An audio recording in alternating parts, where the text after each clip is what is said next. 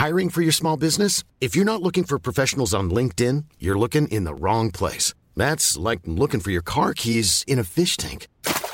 LinkedIn helps you hire professionals you can't find anywhere else, even those who aren't actively searching for a new job but might be open to the perfect role. In a given month, over 70% of LinkedIn users don't even visit other leading job sites. So start looking in the right place. With LinkedIn, you can hire professionals like a professional. Post your free job on linkedin.com slash people today.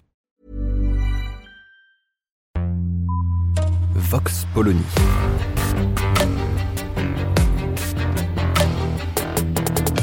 L'actualité vue par la directrice du magazine Marianne, Natacha Polony.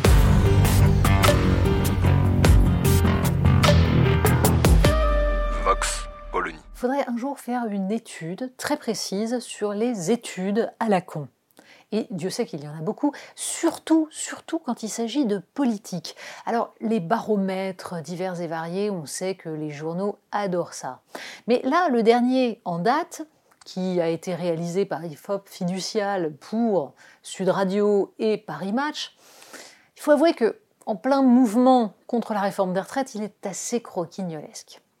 Pourquoi? Bah, Tout simplement parce que, évidemment, euh, on a la dimension totalement artificielle de ce genre d'exercice. En tête, allez, devinez, c'est pas compliqué, Édouard Philippe, bien sûr.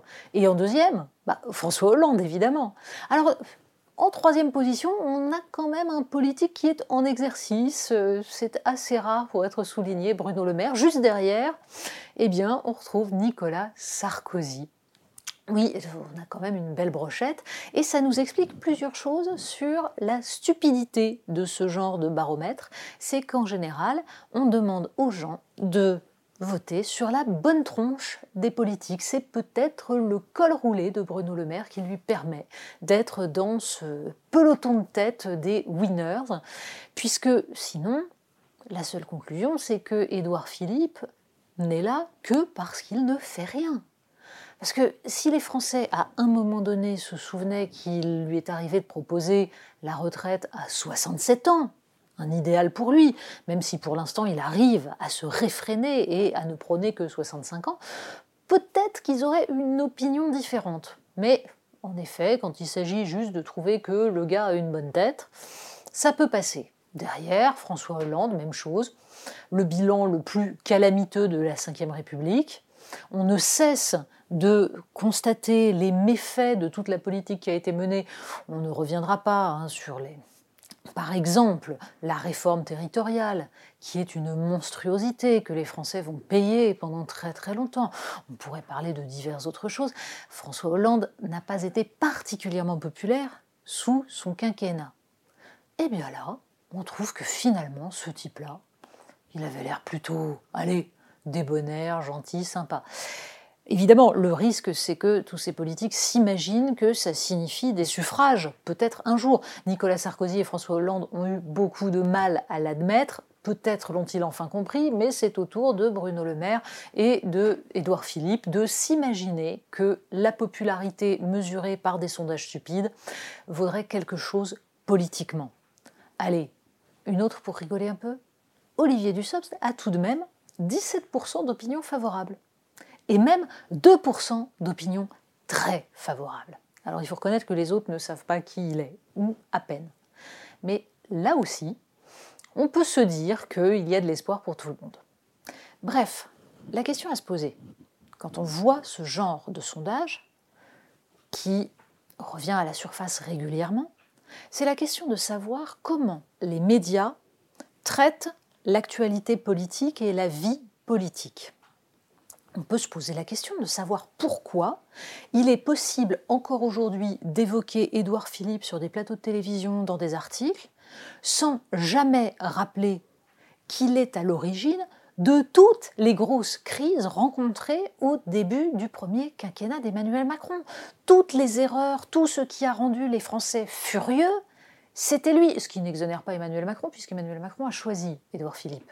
Mais tout de même, la réforme des retraites en 2019, celle qui aurait pu passer parce qu'elle était soutenue par Laurent Berger, cette réforme à point, universelle, systémique, qui remettait de l'équité dans le système, qui l'a flingué? Sinon celui qui a expliqué que tout ça était bien gentil, mais qu'on allait mettre un âge pivot à 64 ans parce que quand même il fallait montrer qu'on était de droite. Édouard Philippe. Donc, les baromètres de bonne opinion ne servent qu'à masquer tout ce qui relève véritablement de la politique, c'est-à-dire ce qui pourrait permettre d'éclairer les citoyens dans leur choix. En cela, c'est une absurdité et ça vaut presque autant que les différents euh, classements sur la cuisine mondiale dans lesquels on nous explique que les États-Unis arrivent devant la France et autres débilités qui n'ont strictement aucune valeur. Vox Polony. Retrouvez tous les podcasts de Marianne sur les plateformes de streaming. Et puis les analyses, articles et entretiens de la rédaction sur marianne.net. Et surtout, n'hésitez pas à noter cet épisode et à nous laisser vos commentaires.